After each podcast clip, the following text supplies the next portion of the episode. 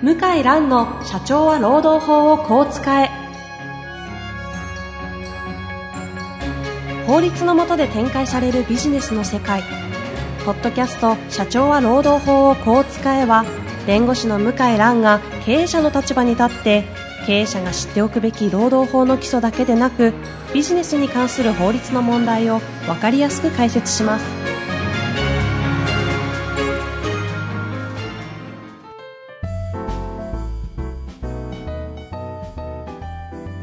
こんにちは、遠藤和樹です。向井蘭の社長は労働法をこう使え。向井先生、本日もよろしくお願いいたします。はい、よろしくお願いします。さあ、今日も質問来ておりますので、早速ご紹介したいと思います。はい、えー運送業の経営者の方から質問いただいております。はい、地方で運送業を経営しております。はい、採用について質問です。はい、ドライバーのみならず、バックヤードの人材についても採用が難しい状況が続いています。はい、以前向井先生が番組内で妥協して採用すると労働問題に発展しやすいということをおっしゃっていましたがはい、具体的にどういうことでしょうか？はい、また地方での採用についてもご助言ご意見ありましたらお聞かせいただけないでしょうか？はい、わかりました。お採用か。ななうん。採用か。そう。はまあね、私もそんなに人採用してるわけじゃないんで、偉そうなこと言えないんですけど、まあ労働問題やってると採用の話も打ち合わせで聞くので、あですよねはい。だ採用から発生してるっていう、まあ言えなくはないですよね。えええで、大体ですね、悪い感は当たる。それダメあ、この人ちょっとおかしいんじゃないかなって感は当たって、はいす、この、すごいなと、この人。うちにぴったりで、間違いなく、もう、あの、問題なく、スーパースターに活躍すなると。れると。もううちの会社のもう稼ぎ頭になれると思うと大体ダメだったりね。えそれ向井先生の話いや、違うですか違う違う。あ一般的に。違う、私は。一般的に、はい。だから、まあ、その悪い感は当たり、良い感は外れるみたいな感じで、で、今は、あの、母数が集まらないから、採用の。はいはいはい。多少こう引っかかるところあっても、まあ、雇わざるを得ないんですよね。うんですね。まあ、そうすると、もう、大体その予言、まあ、緩和的中するとうん。いうことが多くて、で、地方で人が来なくて採用する場合に、まあ、何をするかっていうと、給料を上げれないから、大幅に。で何をしてるかっていうと、あの、異業種から未経験者募集するっていうのと、あと他のエリアまで求人広告を出して、他のエリアから来てもらう。はあ。ほうほうほう。あとは、そう運転手さんって男性が多いんですけど、えあの、まあ、別に男女で差別してるわけじゃなくて、まあ、女性の人が働きやすい勤務体系にしてあげるとかね。えうーん。うんう。ん。うん。まあ、普通はありえないんだけど、短時間で働くのを認めるとか、あこういうことをやってますよねあ。。うんう。うんん。うまく、こうか、工夫しているところ。工夫してや、まあ、やらざるを得ないっていうかね。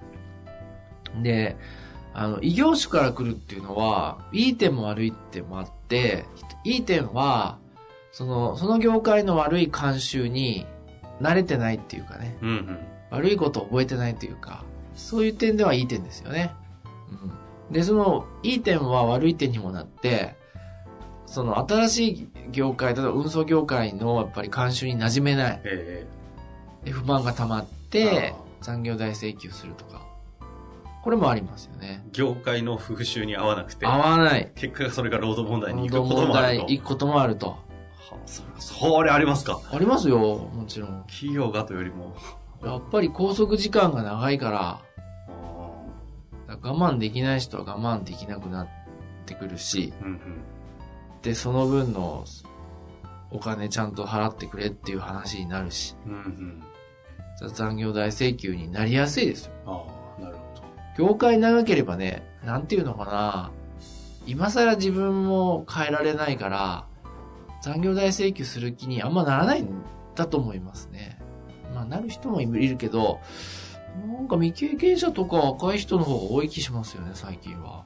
業界違うとこから来た人とか、うん世代が違う人の方が、うん。労働問題に発展しやすい。結構あるんですか？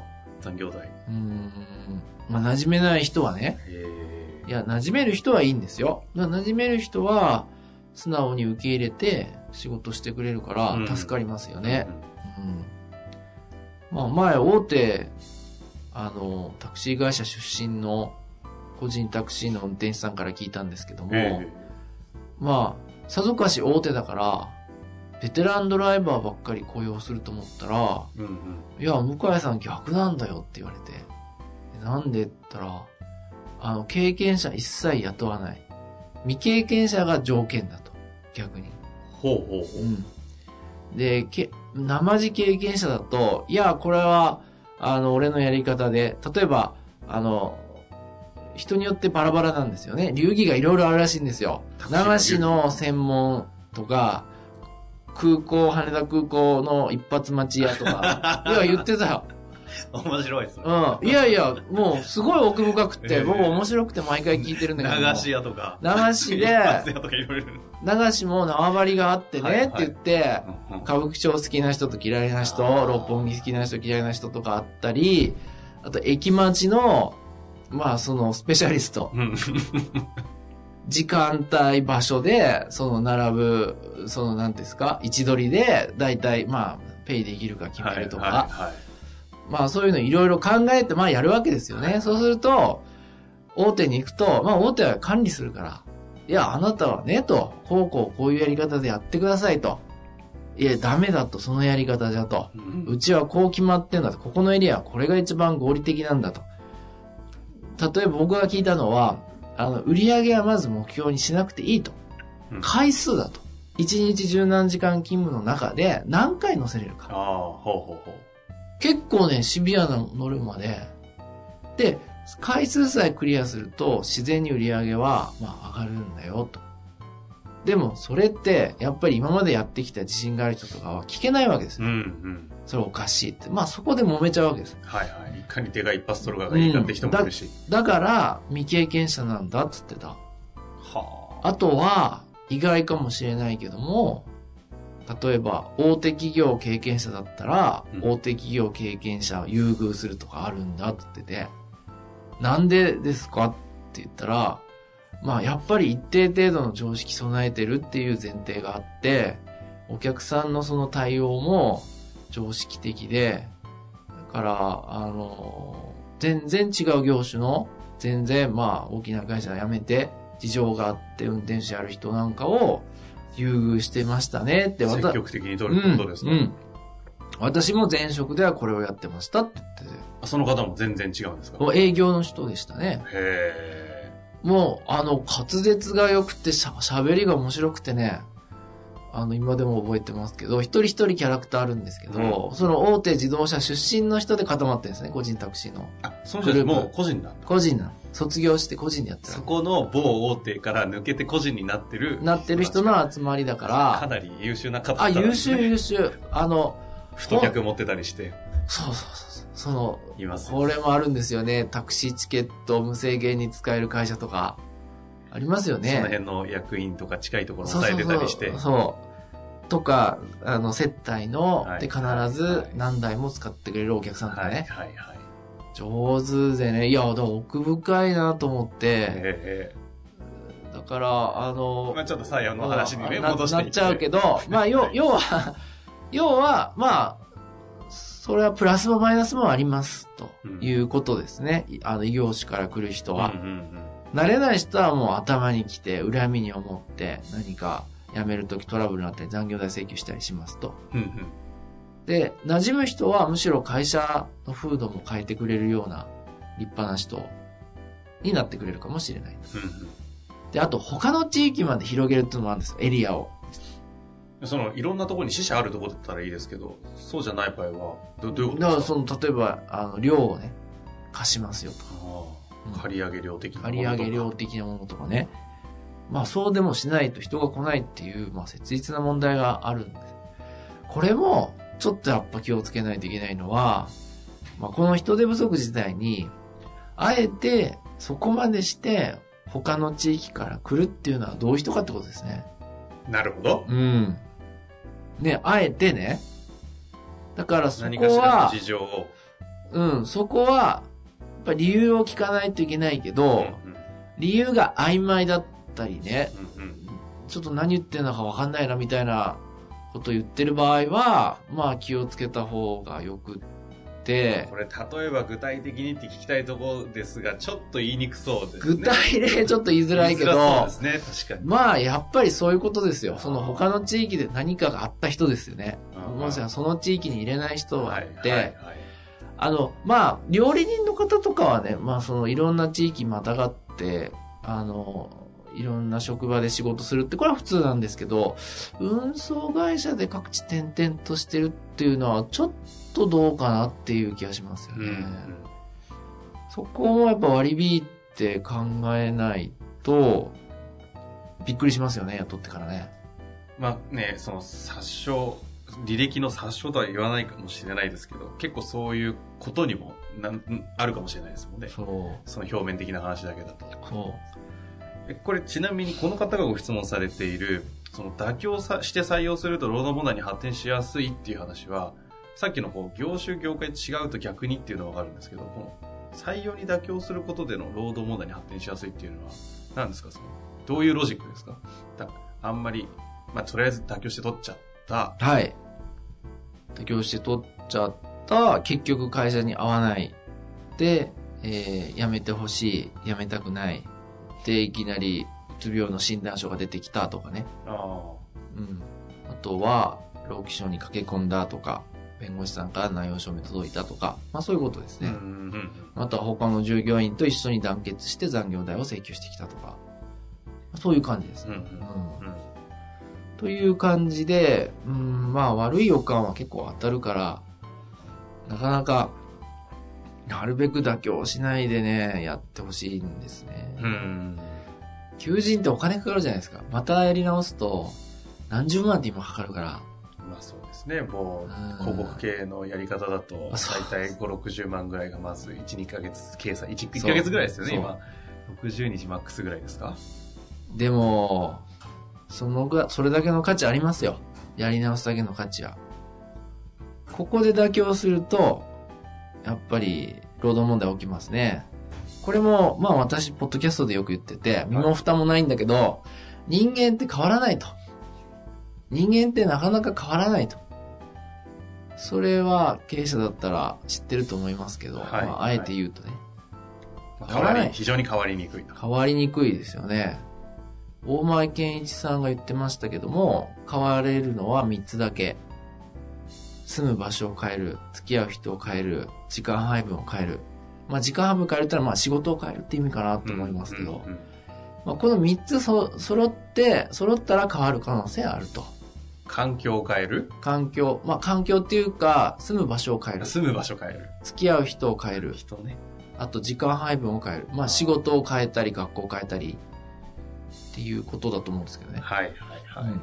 この3つで、3つだったら変わる。だけど、その3つ以外は、が、この3つが同じであれば、まず変わらないと。逆に同じ会社で働いている以上、環境変わってないから、今の条件クリアしにくいですしね。ただね、大企業は、その転勤があるじゃないですか。ああ。そうね動。あれはまあ、まあ賛否両論ありますけど、日本型雇用ね。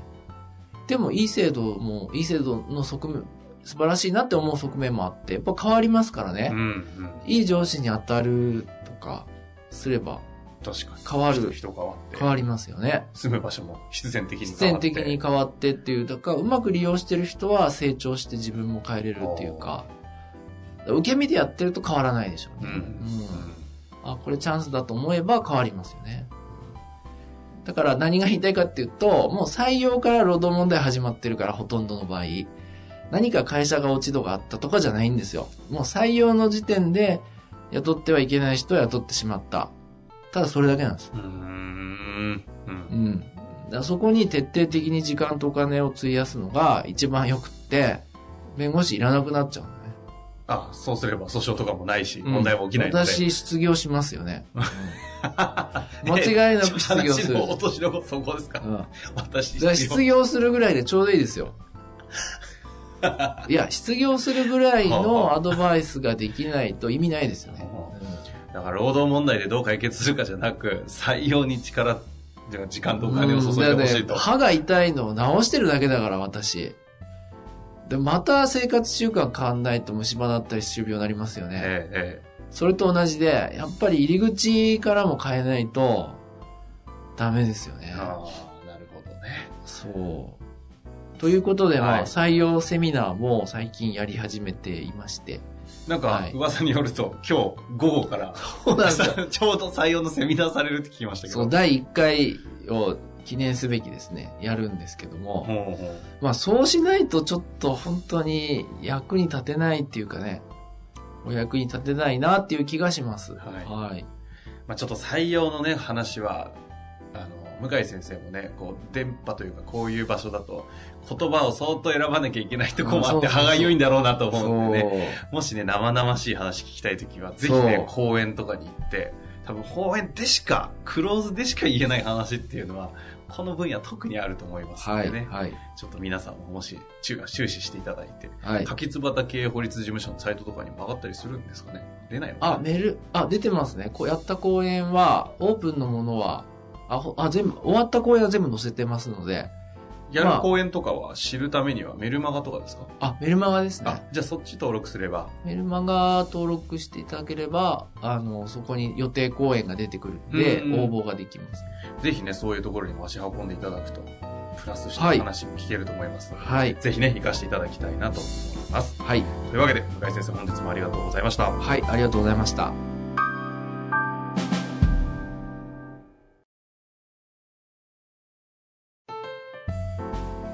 本日の番組はいかがでしたか？番組では向井蘭への質問を受け付けております。ウェブ検索で向井ロームネットと入力し、検索結果に出てくるオフィシャルウェブサイトにアクセス。その中のポッドキャストのバナーから質問フォームにご入力ください。たくさんのご応募お待ちしております。